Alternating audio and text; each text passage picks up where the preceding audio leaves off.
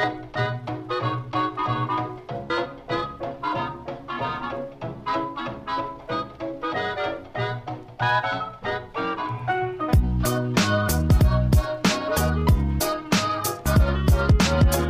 estamos de vuelta en Calienta Bancas. Yo soy Humberto. Yo soy Matías. Eh, recuerden que nos pueden seguir en arroba calientabancas con doble S en Twitter. ¿Y en dónde nos pueden escuchar, Martín? De todos lados. Si nos estás escuchando ahora, ya sabes dónde. Ya sabes dónde es verdad, qué pena. Pero en todas las plataformas que quieren y ya estamos en Spotify. Sí. Tanto que le hemos anunciado, por fin estamos en Spotify. Eh, ya, Pero no nos, no, no nos pagan. Pero No bueno. nos pagan.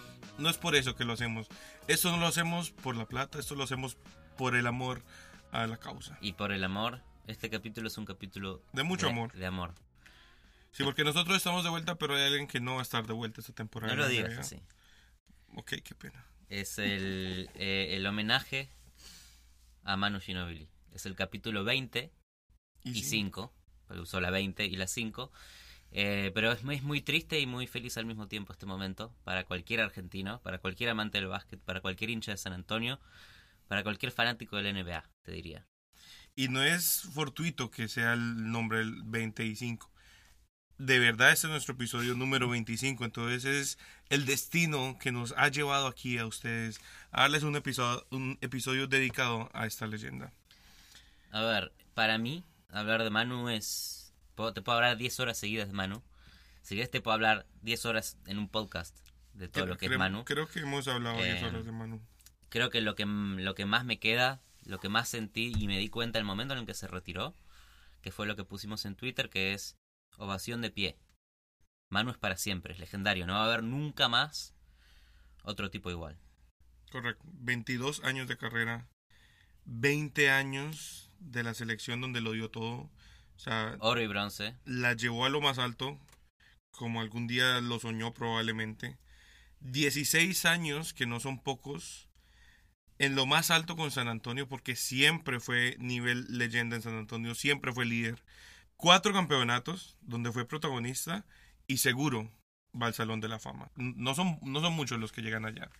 A ver, lo que, lo que hizo San Antonio en los últimos 20 años, de llegar a los playoffs cada temporada, Manu tiene eh, un par de temporadas más solamente en partidos de playoffs, y es el fin, porque se fue, se desarmó San Antonio, se fue Kawhi Leonard, tristemente, se retiró Tim Duncan hace un par de años, se fue Tony Parker a Charlotte, y cuando Manu estaba este último verano decidiendo si quería ser parte de la reformación de San Antonio, o si decidía cerrar el libro, eh, empezó a entrenar con San Antonio, tuvo un par de entrenamientos y dijo que mientras veía eh, a los rookies rompiéndose el lomo para, para llegar preparados, a él le dolían todavía los golpes del, del último partido contra Golden State. Y dijo, bueno, basta.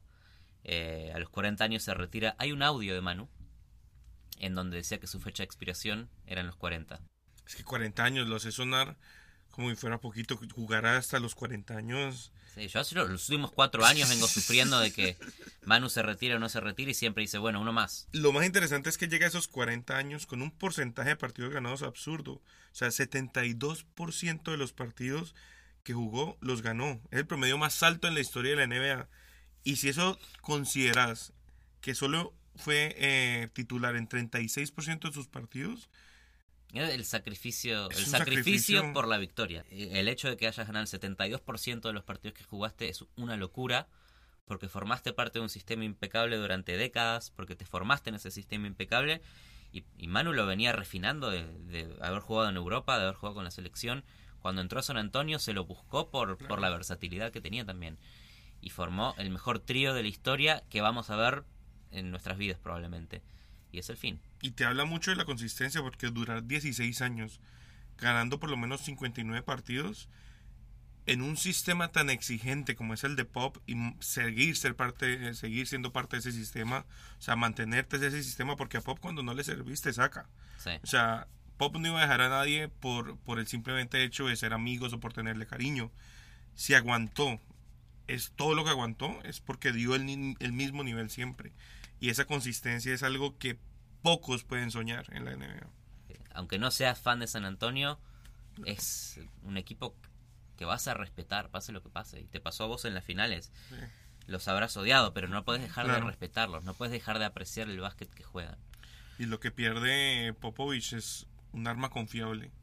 O sea, hasta esta temporada vimos que lo metían y cambiaba la cara de los partidos. Sí. El último partido que gana Manu lo gana metiendo 8 puntos en los últimos dos minutos contra Golden State estos playoffs.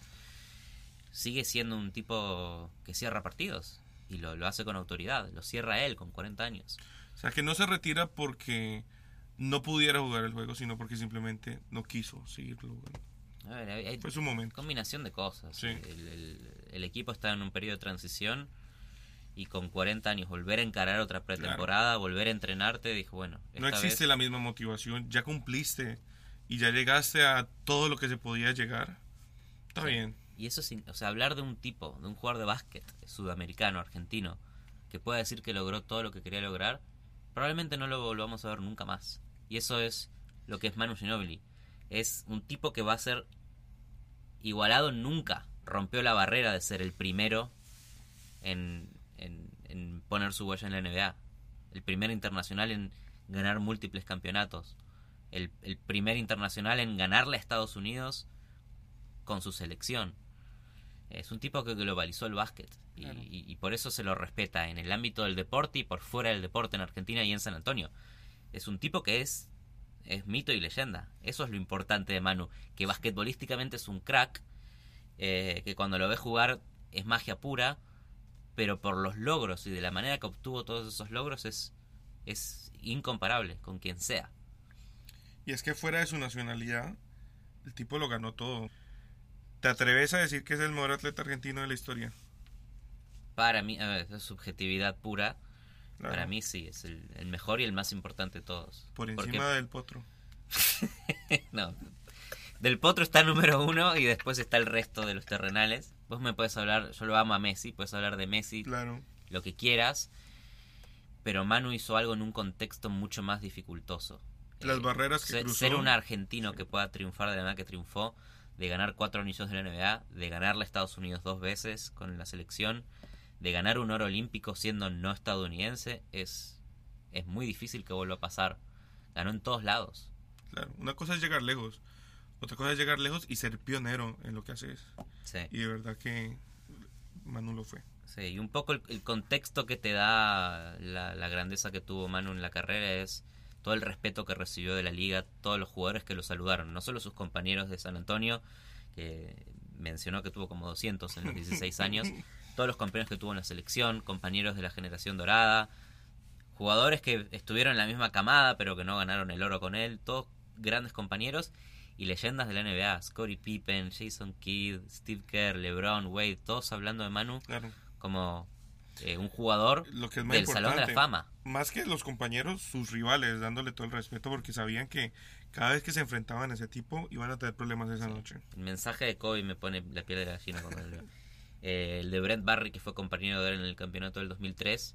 Lo que se respeta a Manu a, a nivel NBA es la muestra de todo lo, lo que pudo ir logrando a lo largo de sus 16 años. Cuando jugó su primer partido en la NBA yo tenía 12 años. Hoy tengo Wow. 28. Es Wow. más de la mitad de mi vida viendo a Manu jugando, jugar en la NBA. Y me dio desde oro olímpico, subcampeón del mundial, bronce en los otros olímpicos. Me dejó poner ponerle atención al básquet de una manera que no le ponía antes, porque había un argentino en la NBA. Gracias a Manu es que me empiezo a obsesionar por seguir la NBA, por seguir las estadísticas, por aprender del juego, por entender qué es lo que quería hacer Popovich, por qué gritaba, por qué se agarraba la cabeza. Manu me, me dio una gran introducción al mundo del básquet. No solo a la NBA, también al, al básquet FIBA. Porque cuando seguís a Manu lo vas a seguir en el básquet FIBA internacional. Entonces, eso, Manu para mí es básquet 101. Es difícil creer que no seas fan de los sports. No, no lo soy. No soy fan de los Spurs Y te hizo sufrir también. y me hizo sufrir. En 2007, cuando jugaban los Hornets en su quizás mejor temporada de la historia, con Chris Paul, con David West, Tyson Chandler, un equipazo. eh, eliminó primero en primera ronda a Dallas con Dirk Nowitzki y segunda ronda le toca a San Antonio, que venía de salir campeón eh, contra LeBron y de haber barrido a LeBron 4-0 en la final anterior.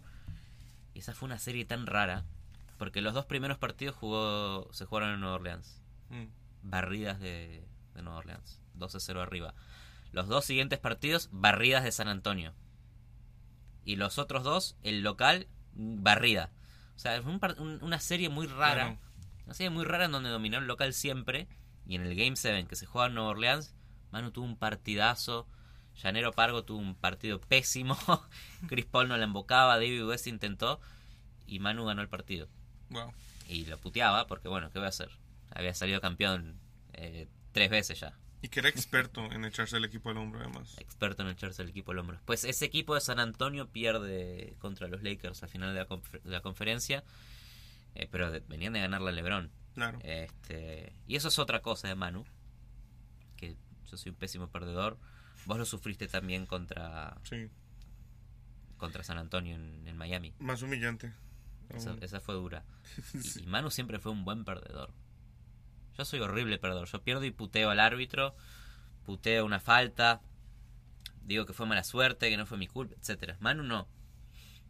Te hablo con claridad. Jugamos mal, perdimos. Sí. Punto. Definitivamente lo sufrí, pero es de esos rivales que... Porque hay muchos jugadores que los odias si no estás en tu equipo. Pero Manu es de esos jugadores que aprecias y respetas y terminas el partido casi que aplaudiéndole por el buen desempeño que tenía.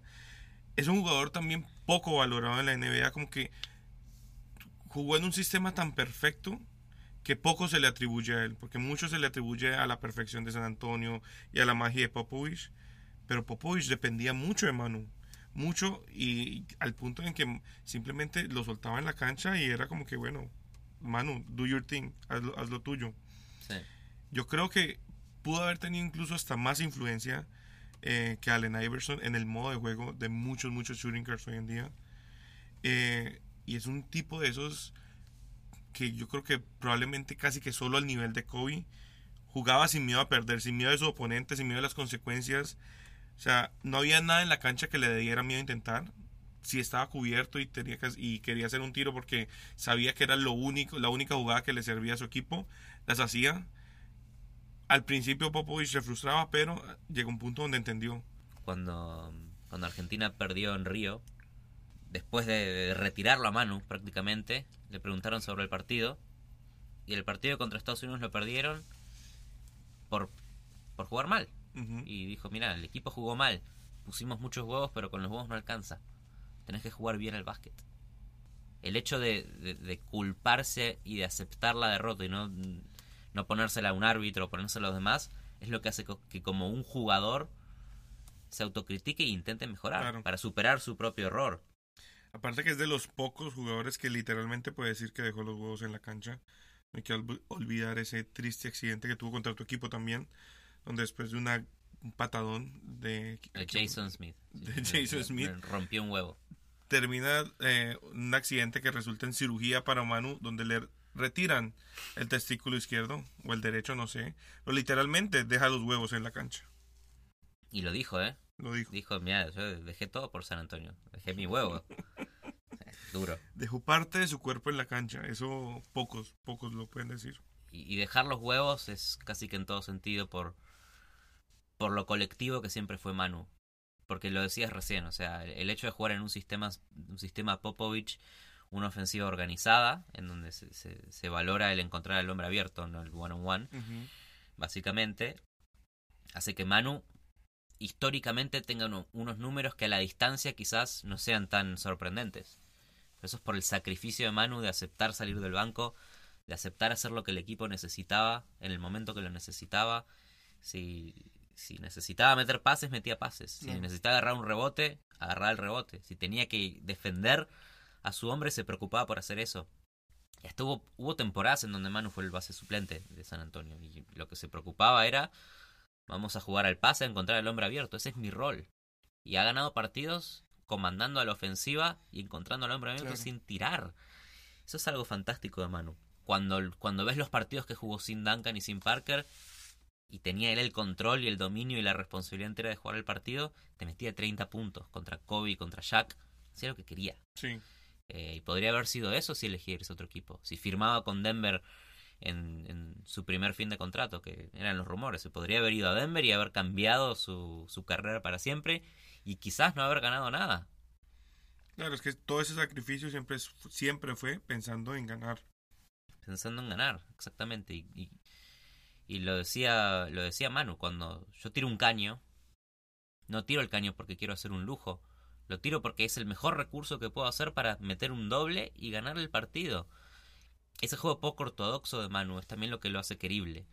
Porque cuando vos lo ves jugar y lo ves inventarse cosas en el momento, y, te puedes ver videos de top 10 de pases de caño de Manu, Hmm. te puedes ver top 10 de pases de, de, de atrás de mitad de cancha de Manu, te puedes ver cosas que solamente se le ocurrían hacer a él por la viveza que tiene en el partido. Porque no es un jugador robótico, no es James Harden, es Manu Ginobili, te inventa cosas que ni él sabe cómo le salieron y, Y le sale. fantástica. Y ahí tenés a Popovich agarrándose la cabeza, como no, ¿qué está haciendo?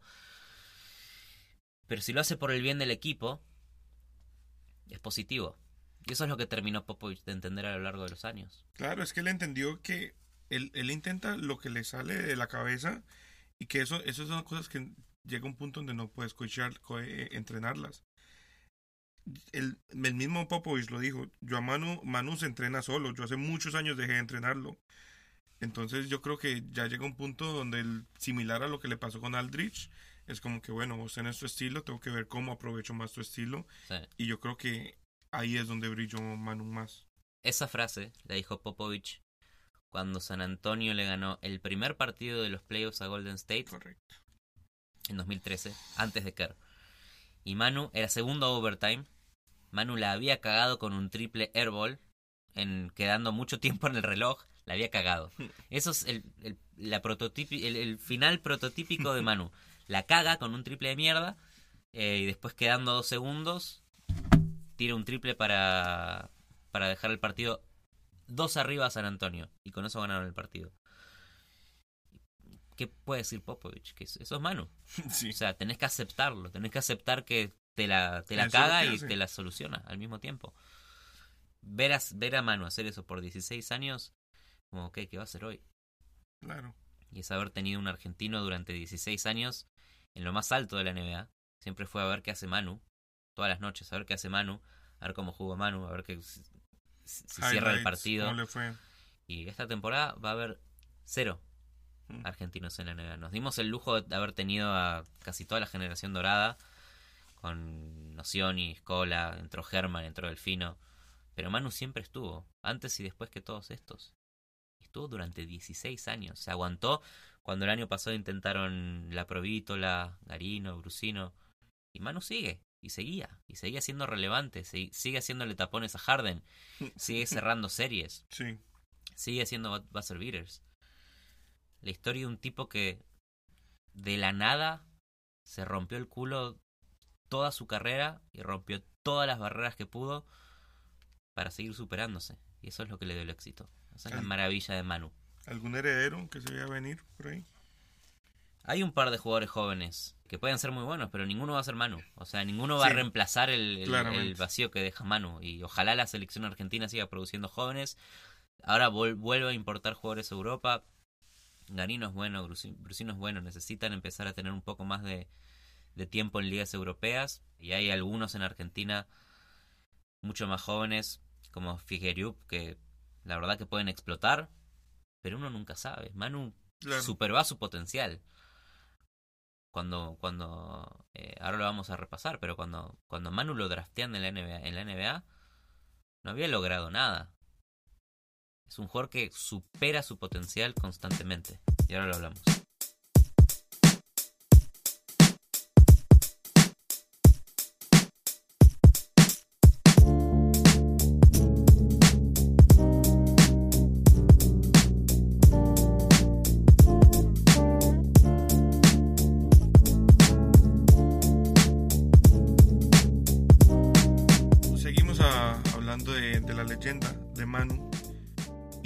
Vamos a repasar un poco de cómo fue su carrera.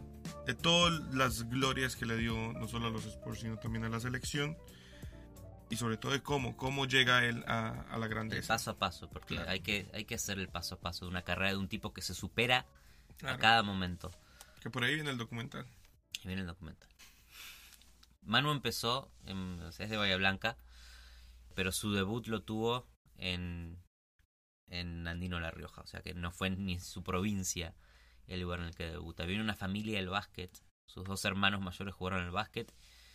Y él era el hermano chiquito. Hay un, hay un video y un audio que está circulando esta semana que es de su debut en la Liga Nacional, en donde apenas entra el partido, el comentarista dice, mmm, Ginóbili no está para la liga, ¿eh? Claro. ¿Por qué? Porque en la primera jugada choca, lo tiran al suelo, empieza a rodar en un, tipo así de Se finito, ve pequeño, como un niño en la cancha. chiquitito, el pelo largo se lo iba acomodando, le costaba hacer todo, pero en ese mismo partido clava 3 de 4 en triples, en donde su mismo entrenador al principio ni siquiera le dejaba ir abajo de la pintura, lo quería transformar en un tirador porque lo veía chiquitito, después vuelve a su ciudad, vuelve a Bahía Blanca eh, y juega para estudiantes, y recién ahí es donde gana el jugador más desarrollado, y después hace el salto a Europa. Hay otro video que me gusta que en donde es un timeout y la pelota le, le- le iba a recibir Ginobili y el equipo rival está reunido en una ronda. ¿Quién marca Ginobili?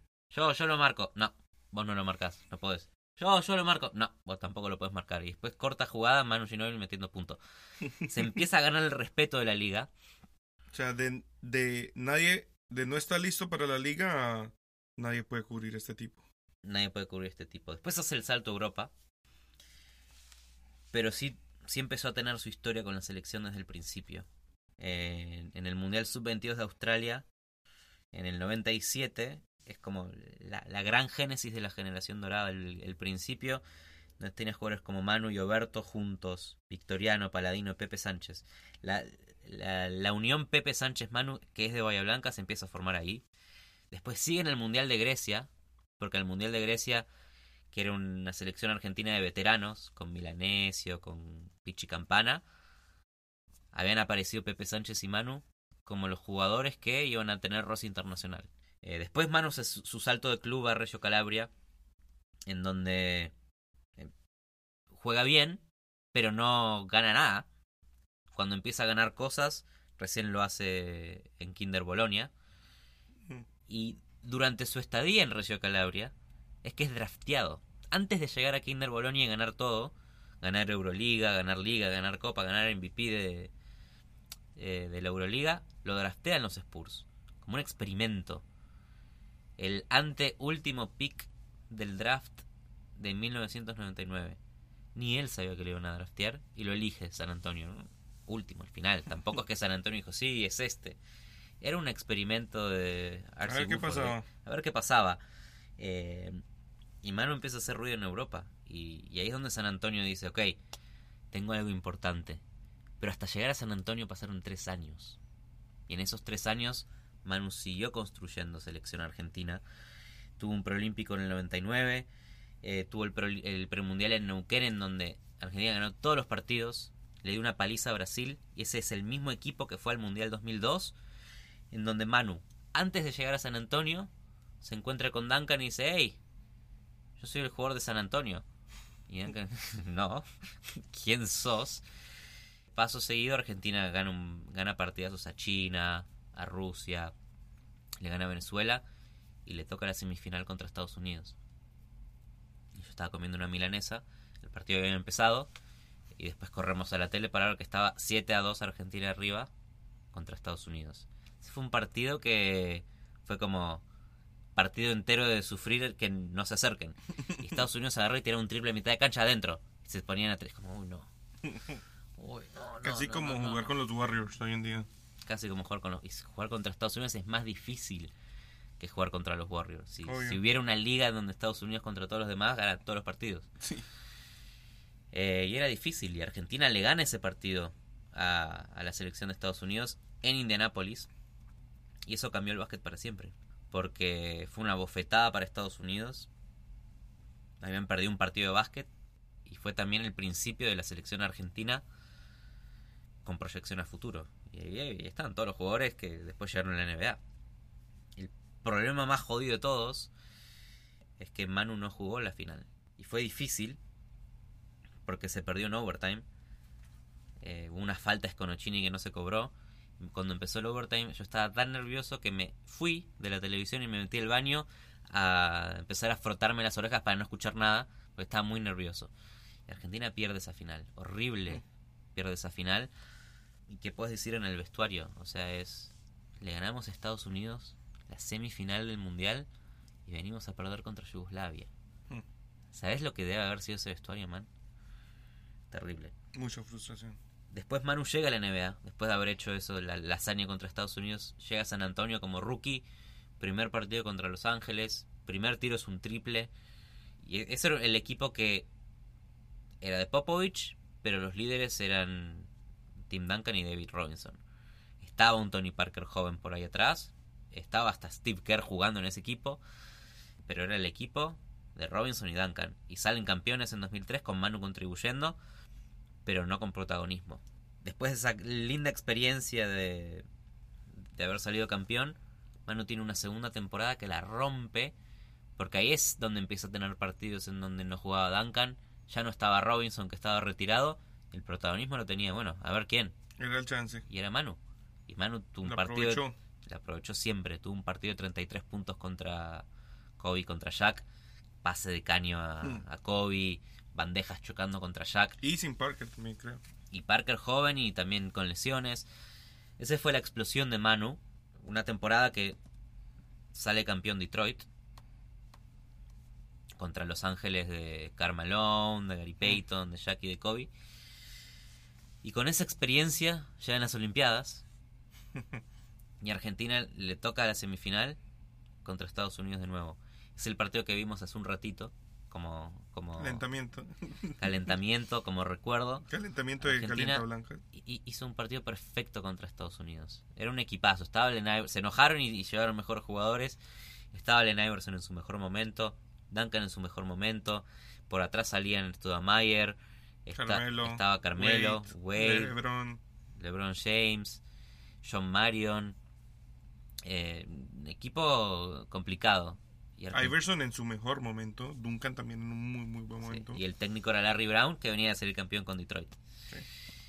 Eh, y Argentina lo, lo, lo- lo tuvo siempre arriba. Empezó súper bien con Pepe Sánchez, distribuyendo el juego, Manu metiendo puntos claves con 10 puntos en el primer cuarto.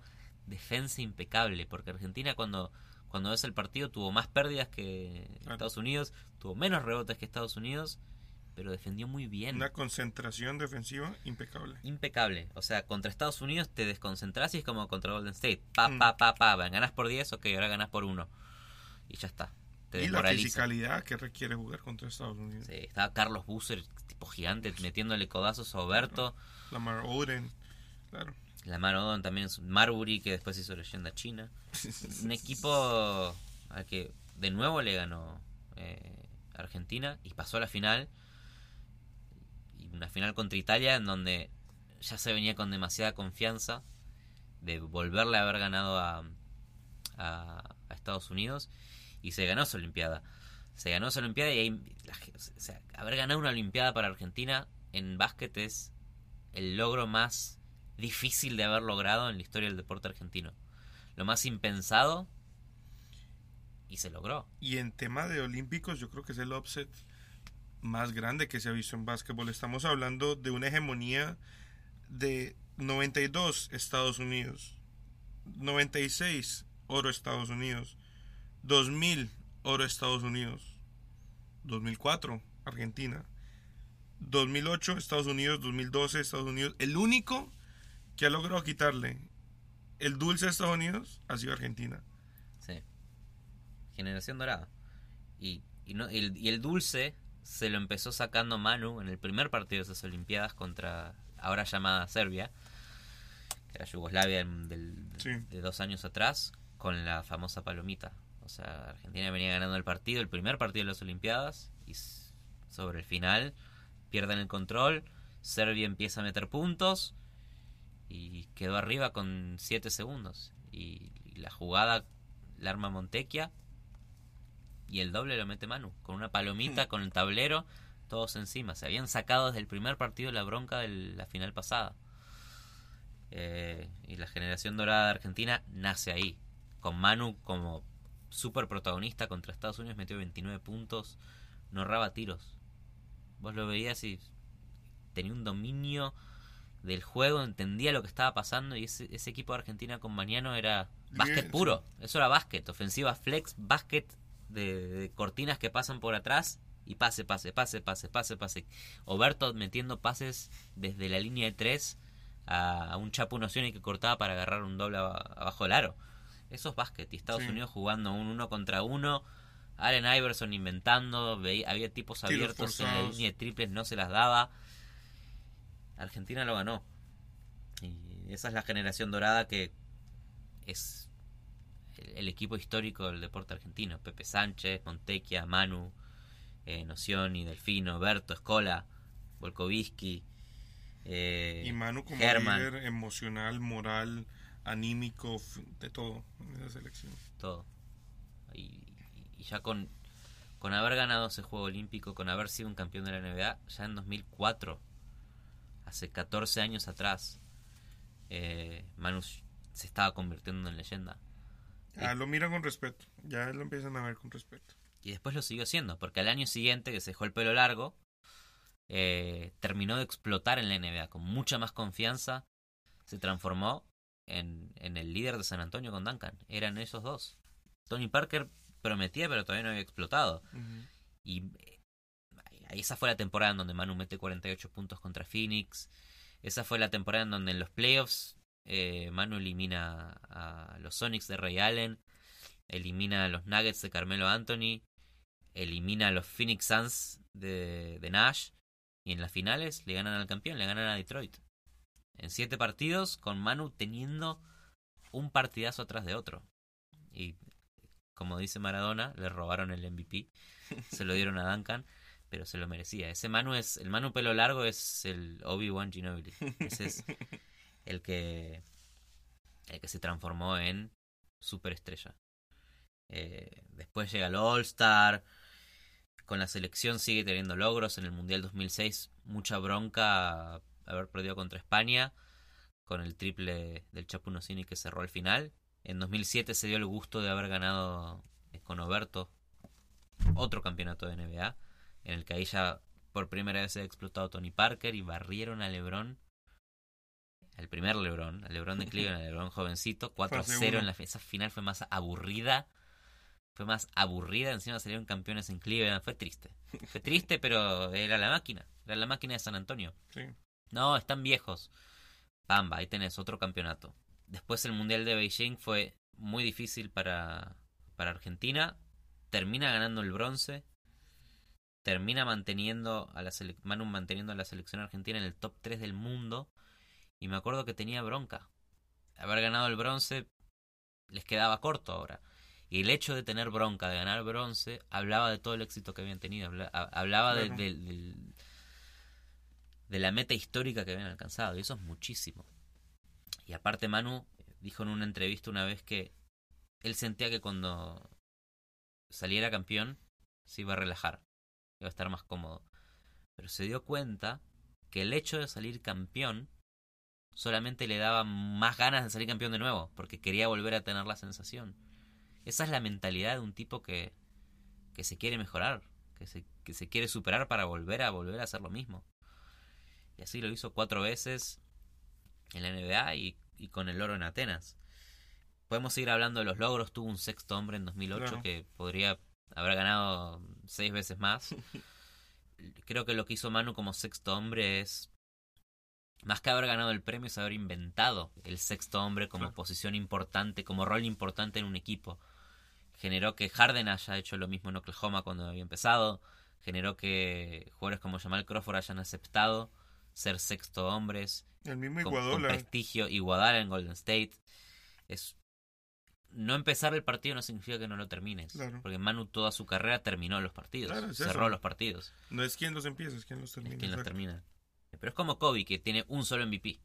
Le podrían haber dado históricamente tres más. Manu podría haber ganado el sexto hombre, el Six Manu of the Year. Propongámoslo para nuevo nombre. Six Manu of the Year. Eh, y después Manu, ya por 2008, en donde se seguía diciendo que San Antonio eran todos viejos, pero seguía llegando a los playoffs, es que junto con Popovich empieza a tener esta época en donde Popovich descansa a los tres, a Tony Parker, a Duncan eh, y a Manu después de un back-to-back y te lo hacía en los partidos que daba TNT y David Stern le metía multas y Popovich decía me cago en todo. Una gran lección que le dio Popovich al, mundo del básquet es que tenés que cuidar a tus jugadores. Manu llegó impecable a los 40 por haber tenido un manejo de tiempo de Popovich. Sí. Porque el hecho de haber sido un sexto hombre y el hecho de, de no hacerlos jugar en la temporada regular y de no sobregastarlos durante la temporada regular es lo que los hizo tan exitosos en playoffs. Team Thibodeau debería aprender un poco, porque vos ves a Jimmy Butler promediando 40 puntos por partido en Chicago y en Minnesota. Tipo, te, te cansa, Claro. cansa, ya has agotado a la postemporada. Y ese es el Manu que después también empieza a descansar los veranos y dejó de jugar mundiales. Porque el Mundial 2010 no lo jugó, eso fue el Mundial de, del Fino y de, y de Escola.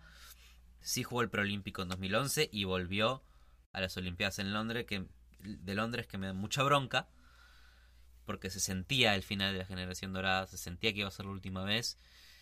Se jugó una primera mitad excelente contra Estados Unidos en semifinal y la segunda mitad fue un baile de LeBron y empezaron a meter triples de todos lados y se escapó el partido.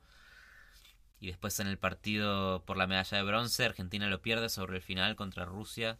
Muchísima bronca medio ese partido de la mañana temprano con un triple Shved horripilante. Eh, se sentía el fin de la generación dorada en, un- en una nota que no se lo merecían. Eh, y Manu seguía envejeciendo y tuvo una final que te gusta mucho Claro. en 2013. El único partido donde le agradeció a Popovich que lo dejara, y es porque en, ese, en esa jugada gloriosa de Ray Allen, deja a todos los defensores de tres, no dejó a ningún, ningún tipo alto para ganar un rebote, y afortunadamente Bosch gana ese rebote por encima de Manu, que si hubiera estado Tim Duncan ahí, capaz la historia sería diferente. Es el único instante donde estaba agradecido de enfrentarme a Manu. Y Miami campeón después de perder la final con Dallas. Jugó, tuvo un buen partido, Manu. Un buen partido esa final. El resto de los partidos les costó mucho. Ese, ese, ese Game 6, tan famoso, no nos olvidemos. Estaban puestas las, eh, las sogas para, para presentar el campeonato. Get those motherfucking ropes out of here. Y Miami campeón. Ganó el Game 6, Salvó el legado de LeBron. salvó el Leo LeBron, ganó el partido 7 y fin de la historia. pero prendió un fuego que lo motivó como tres veces más para el siguiente año. Y el, y el San Antonio, que se jugó durante la final, se jugó durante el Mundial, la final de la NBA. San Antonio Miami Heat 2014 fue un 4 a 1. Fue el mejor básquet que vi en mi vida No lo vi, entera. no me acuerdo. El San Antonio 2014 es el mejor básquet del mundo. Eh, Tienen que buscar en YouTube The Beautiful Game San Antonio Spurs y ver esa compilación Oh, de jugadas de San Antonio dando extra pase, extra pase, extra pase, extra Oh, no. pase. Hay jugadas en donde el tipo está abierto y puede tirar un triple, pero prefiere esperar a que le vengan a marcar un poquito para pasársela a otro, que está súper abierto y puede tirar un triple, pero prefiere esperar un poquito para pasársela a otro que está bajo el aro y mete una Súper bandeja divertido. es el básquet en su máxima y más pura expresión San Antonio 2014. Es la perfección del básquet.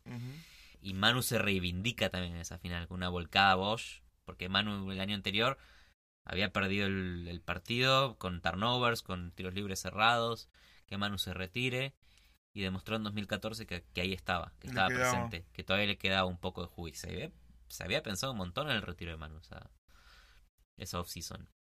Y volvió y salió campeón. Y creo que el campeonato de San Antonio del 2014 es el que más disfrutó Manu de todos porque te muestra la longevidad de San Antonio a lo largo del Claro. tiempo.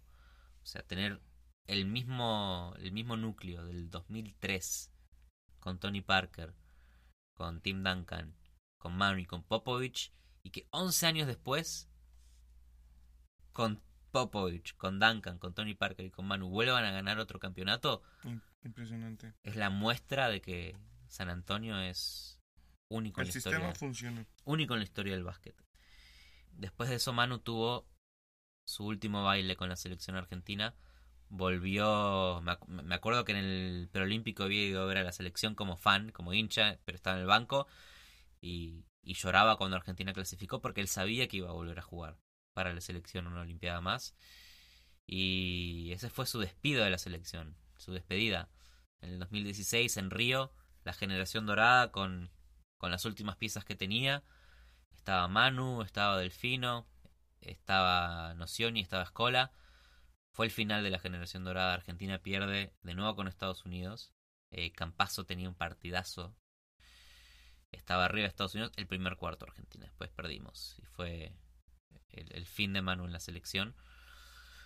Y creo que lo más interesante de Manu es que cuando se retira Duncan, adquiere un, un rol en San Antonio mucho más de vestuario, mucho más de lo que tenía antes. Porque se transformó en el líder puro Claro. del equipo. Como nunca necesitó ser titular y siempre terminó cerrando los partidos, Manu, Ma- el pibe de 40, las últimas dos o tres temporadas de Manu son impresionantes. Tú, momento tras momento único, incluso su último partido, donde mete los todos los últimos puntos de San Antonio solo, en- con 40 años, en los playoffs contra Golden State. Y tuvo millones de partidos que cerró él solo. Manu era el cerrador de San Antonio en sus últimos años. La temporada anterior, como elimina a James Harden, que era el mejor shootinger de la liga y lo sigue siendo, candidato a MVP. Le mete el tapón de atrás, le previene el buzzer beater y chao, chao Houston, a tu casa. Sí. Manu de 39 años te, te hizo un tapón que te cerró. Un Houston que venía muy bien. Y después la última temporada donde incluso Manu mejora el nivel. Creo que él ya sabía y lo dijo que la sentía como la última. Fue una muy buena temporada. Muy difícil también para San Antonio. Por el debacle y el, el- el desastre de Kawi. Fue un año difícil para San Antonio. Muy Estuvieron a medio partido en el final de la temporada junto con los Pelicans a ver quién le toca jugar contra Golden State. Y Nueva Orleans ganó su, por- su partido y le, termi- le terminó tocando eh, enfrentarse a Portland. Y a San Antonio le tocó Golden State. Y ahí, anda a jugar contra Golden State. Claro. La última, el último punto de Manu fue una bandeja con la mano derecha. Lo no ortodoxo de Manu. ¿Qué sigue para Manu? A ver, creo que queda claro que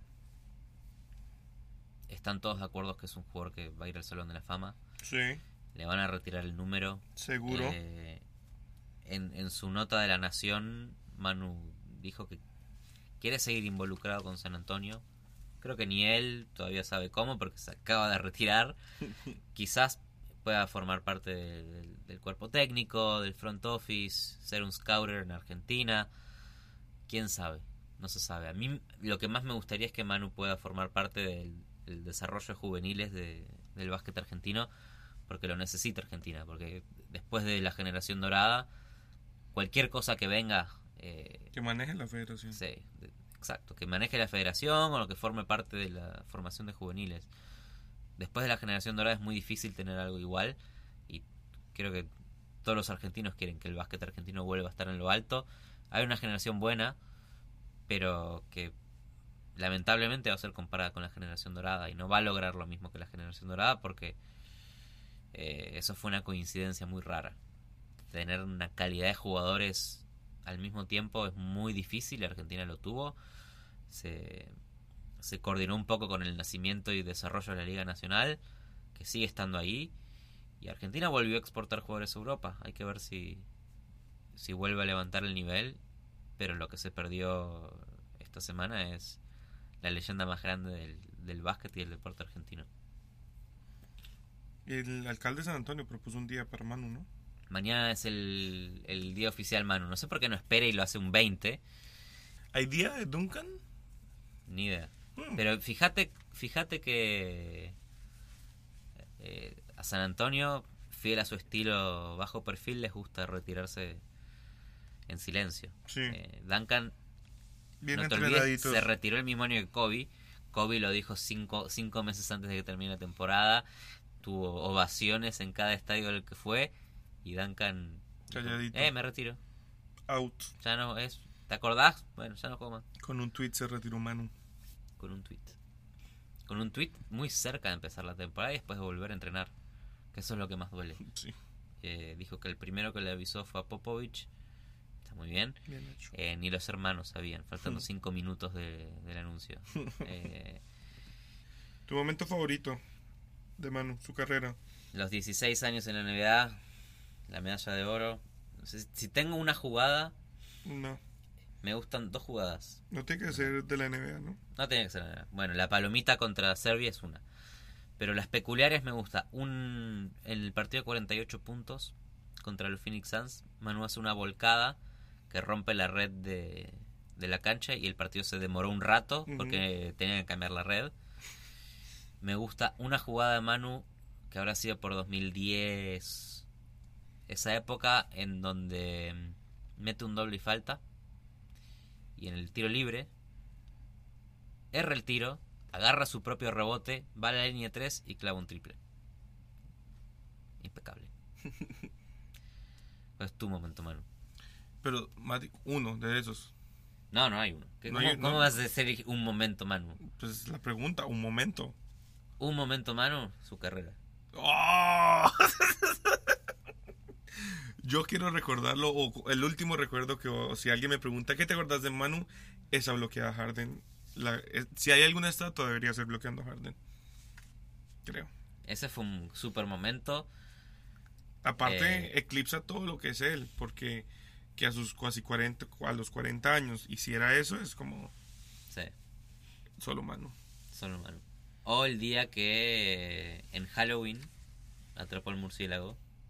Es muy- Es un día controversial, Ma- Mati. No vamos a llegar ahí, nos llega Pita, nos, nos alega. Está- eh, hay un informe de Pita en donde dicen que Manu Ginobili es un, eh, un ciudadano muy irresponsable que no se preocupa por la salud del animal. eh, aunque si uno lee las noticias, el murciélago no había muerto. No había muerto. Lo sacaron con vida del, del ATT Center. Ningún murciélago fue lastimado Ningún- durante la grabación de ese partido. Ninguno. Y fue en Halloween. Eso es lo más grande de todo. Fue- sí. Es- así es Manu. Parece que lo mató, pero no. Eh, eso, ese fue nuestro tributo, nuestro bello eh, dedicatoria a Manu. Yo puedo hablar 10 horas más de Manu. Puedo- puedo- eh, creo que una de las cosas que más me duele es que perdés verlo en el día a día. Perdés verlo. Ma- Manu es, eh, es mágico en todas las jugadas. Hace cosas raras, hace cosas inesperadas en las jugadas normales de un segundo cuarto, de un partido de temporada regular, de un miércoles. Eh, el hecho de que se retire es, ok, vamos a ver sus mejores jugadas, sus mejores momentos, pero perdés el día a día. Claro. Y Manuel fue, fue mágico cada noche de los 16 años. No lo Por vas a ver tan de seguido en el front page de Reddit de la NBA. No, el otro día era todos los posts de Manu. Sí. No, no tengo palabras. Porque Manu no va a escuchar esto. Pero gracias. ¿Cómo que no? Llevas como dos horas hablando. ¿Cómo Gracias, que no tienes Manu. palabras? No tengo nadie te cree. Nadie no te sé qué decir de Manu. No sé qué decir. Gracias, Manu. Eh, nosotros somos Calientabancas, nos pueden seguir en arroba calientabancas con doble S en Twitter. Eh, suscríbanse en todas las plataformas donde nos quieran escuchar. Ya estamos en Spotify, por si estaban cansados de escucharnos en Stitcher o en cualquiera de las otras. Ya pueden pasarse a Spotify. Muy buena app Spotify, eh. Muy buena. Muy app. buena app, Eh, lindo. si nos están escuchando, páguennos. Spotify. Sí, falta para la temporada regular de la NBA. Esto es un antojito. Esto, Eh, esto no es la segunda temporada. Volveremos. Este capítulo queda en nuestros recuerdos para siempre. Es una manera de inmortalizar a Manu, es, un- es una manera de, de recordarlo y de agradecerle todo lo que le dio al básquet, no argentino, el básquet del mundo. El mundo Correcto. va a extrañarlo a Manu. Sí. Y ojalá algún día haya algún colombiano. Ahí vamos. Manu. Ahí, va, ahí van los Magics. Eh, yo soy Humberto. Yo soy Matías. Y eso fue Manu Ginobili. Y por favor, ¿cuál fue su momento de Manu favorito? Cuéntenos. Bueno. Bueno, hasta luego. Gracias, Manu. Gracias, hermano.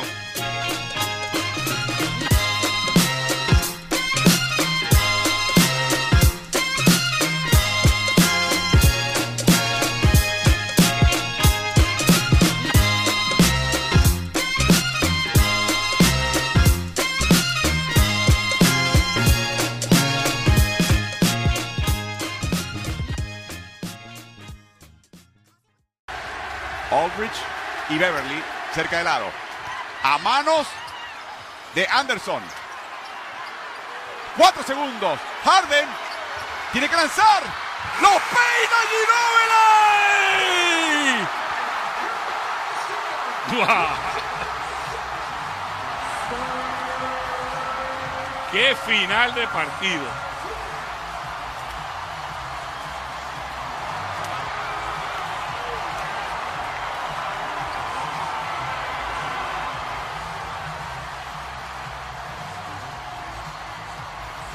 Pesadillas para Harden. Si no es Kawhi Leonard dándole la tapa cerca del tablero, Ginobili sirve de barbero. Lo siento mucho, pero no te puedes retirar. Por lo menos un año más. Sin Manu no ganaban este partido, ¿eh? No. Ni, ni- ni pensarlo. Y se lo ha hecho a un jugador candidato a jugar más valioso, que recibe todo tipo de beneficio la duda y que tenía una triple decena, solamente el segundo en esta cancha, en esta ciudad, en los playoffs. Magic Johnson siendo el otro.